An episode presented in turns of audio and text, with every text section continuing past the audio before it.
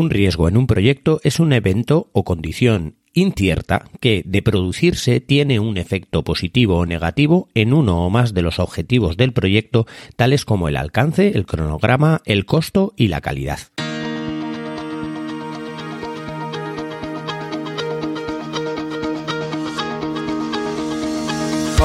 Estás escuchando Proyecta, un podcast de Emilcar FM sobre dirección y gestión de proyectos, metodologías ágiles, Lean, productividad y mucho más. Yo soy Abel Yécora y os voy a contar todo lo que tiene que ver con este mundo.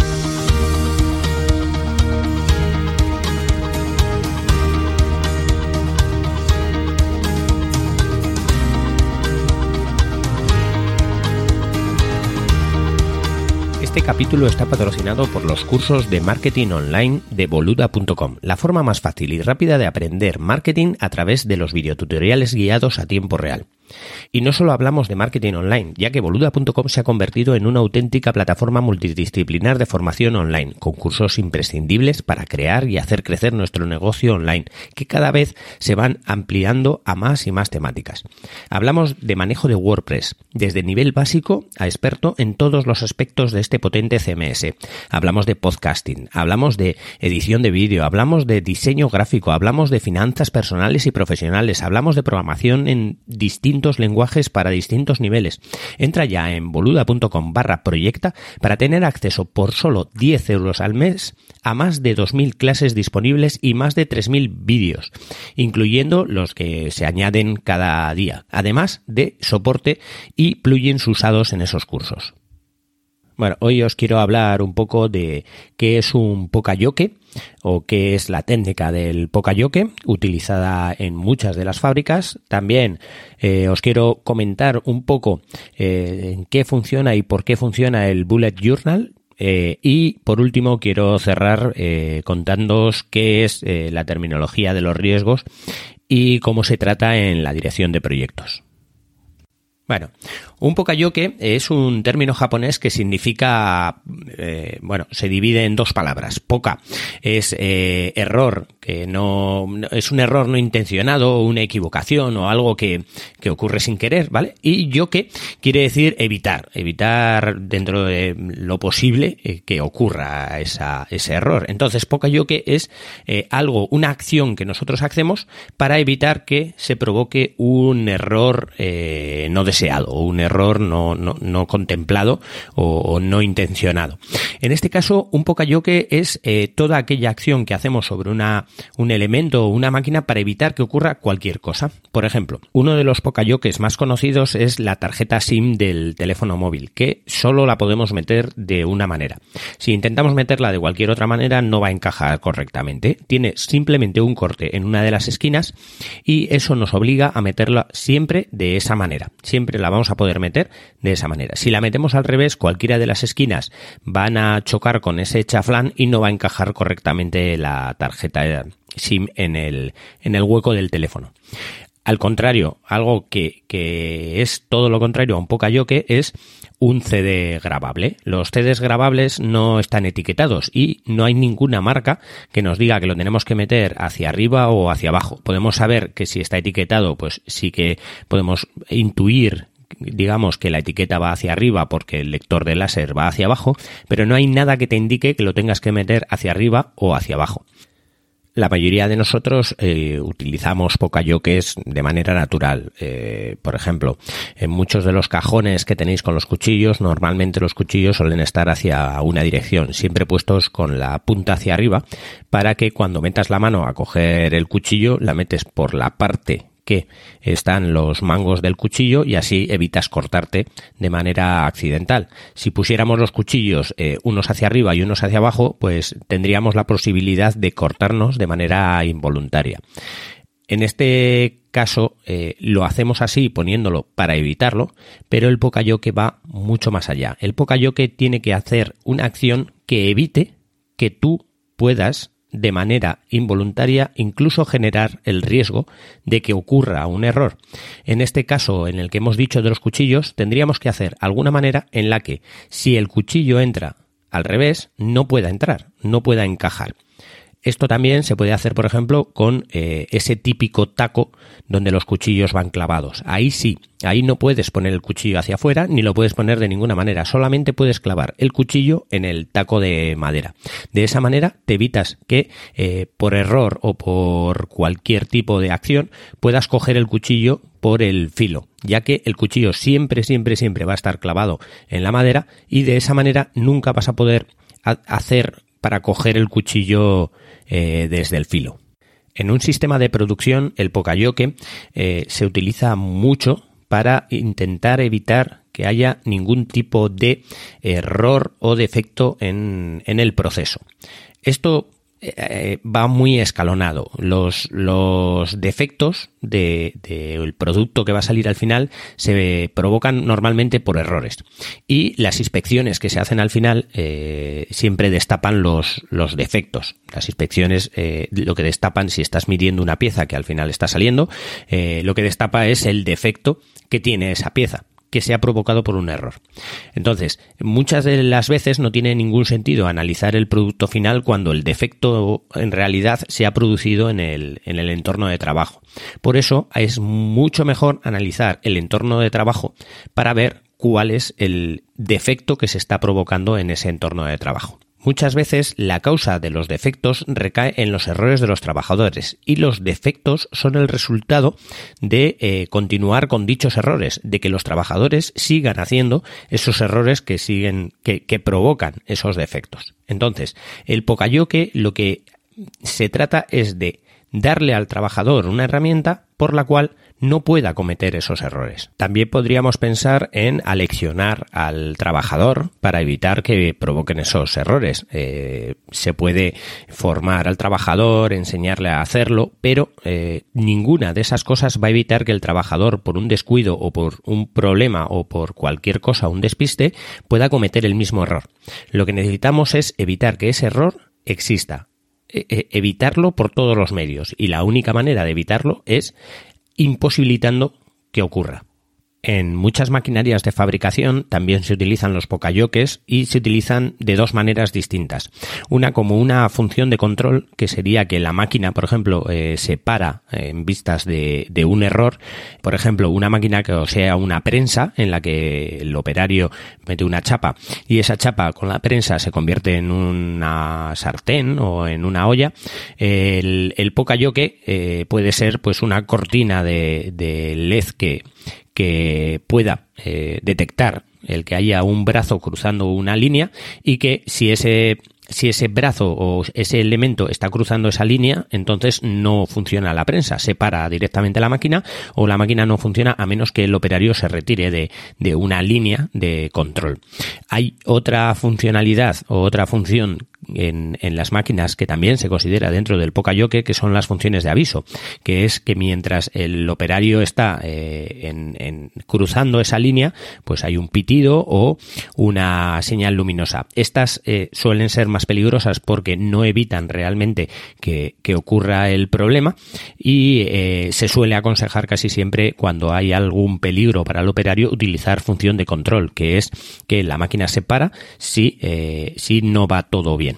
En la industria hay muchos pokayoques que se utilizan en las máquinas pues para que para evitar que haya algún problema.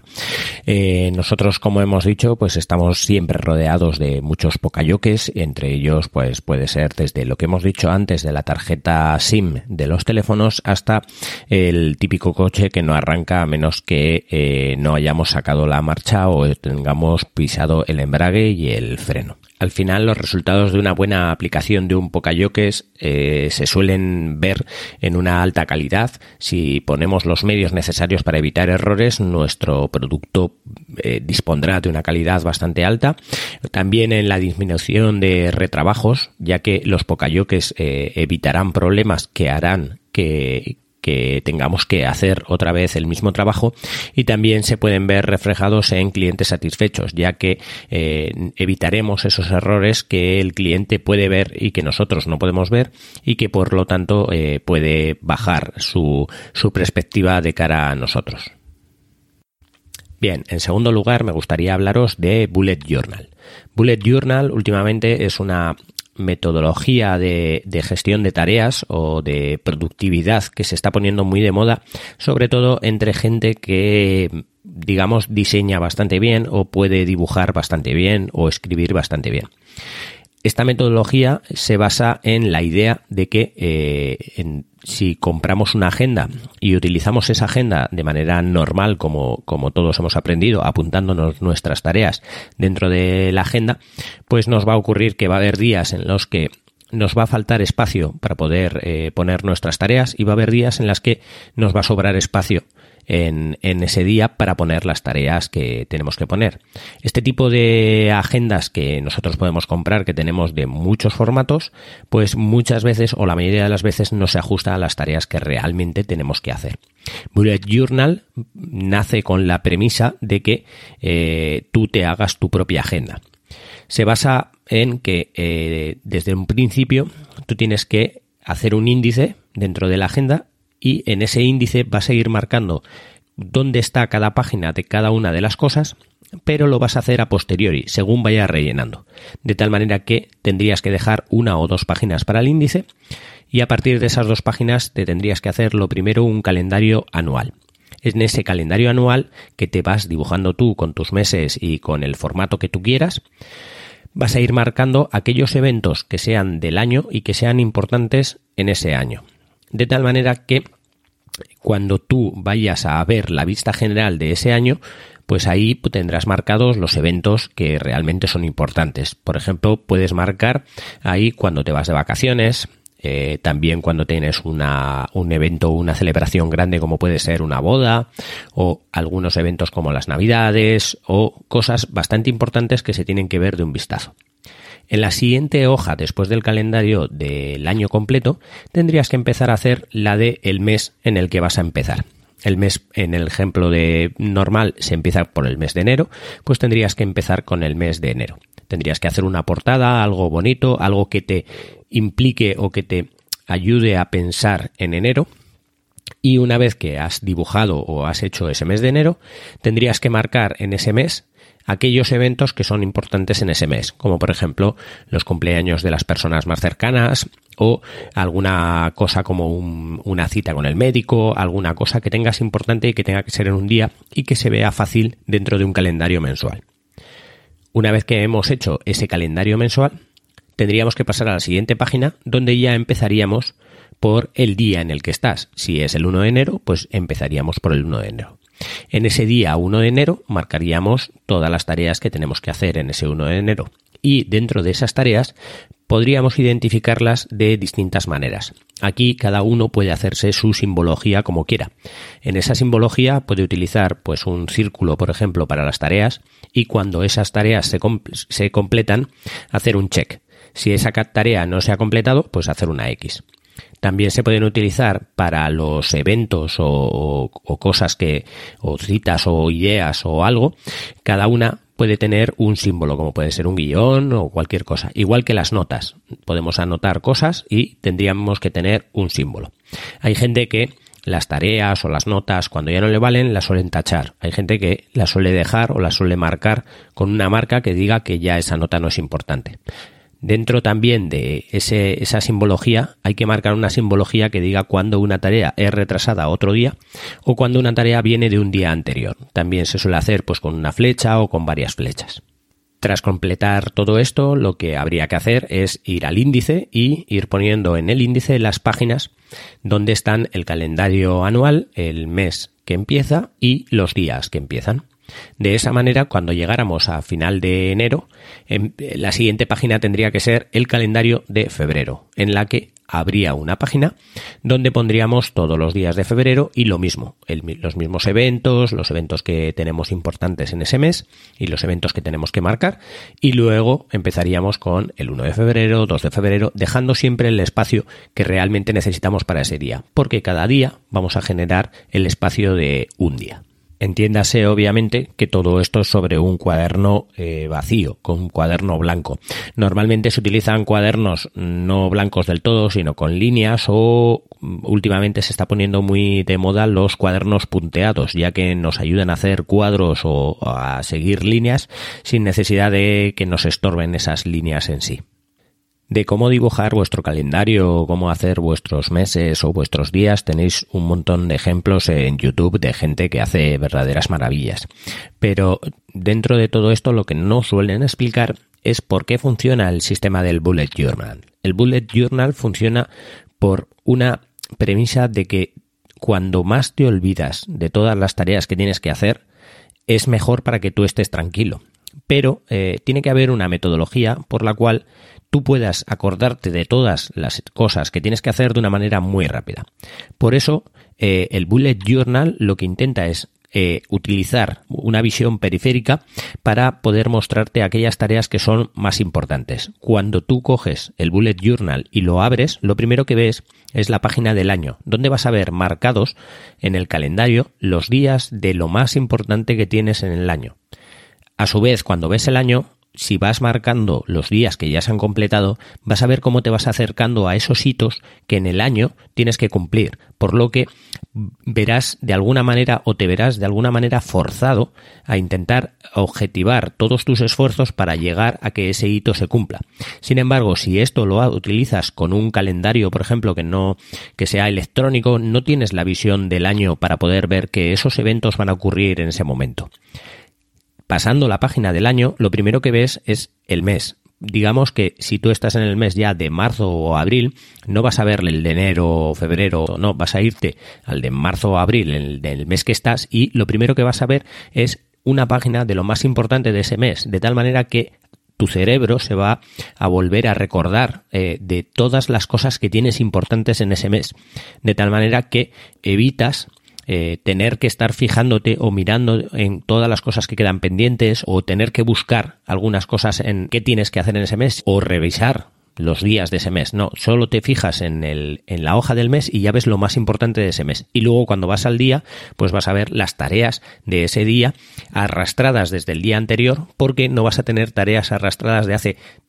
tres días o cuatro días, ya que si una tarea está desde hace tres días, la has tenido que pasar al día anterior y del día anterior lo tienes que pasar a, a, este día.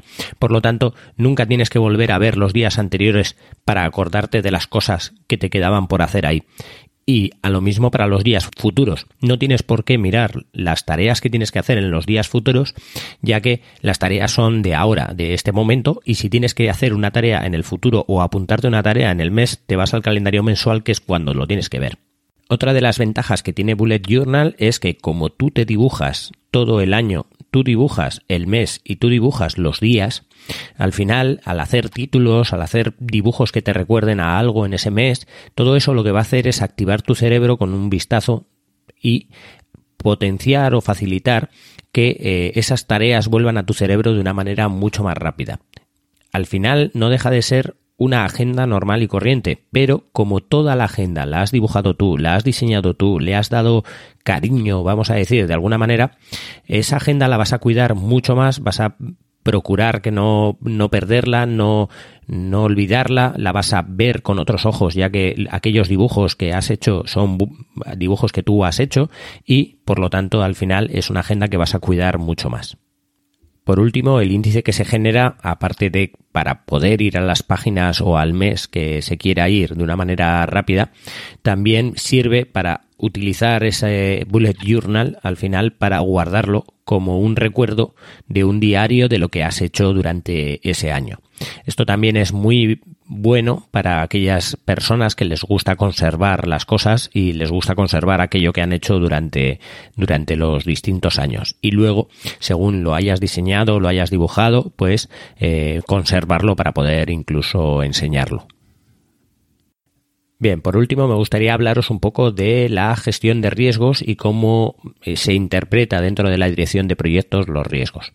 Como habéis oído al, abrir el capítulo, un riesgo eh, lo define como un evento incierto que de producirse puede afectar positiva o negativamente al desarrollo del proyecto.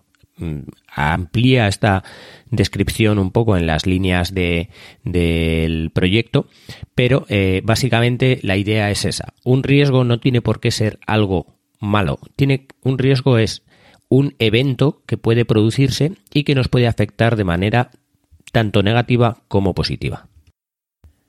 Los riesgos en sí se basan en la incertidumbre y eh, se pueden dividir en varios bloques.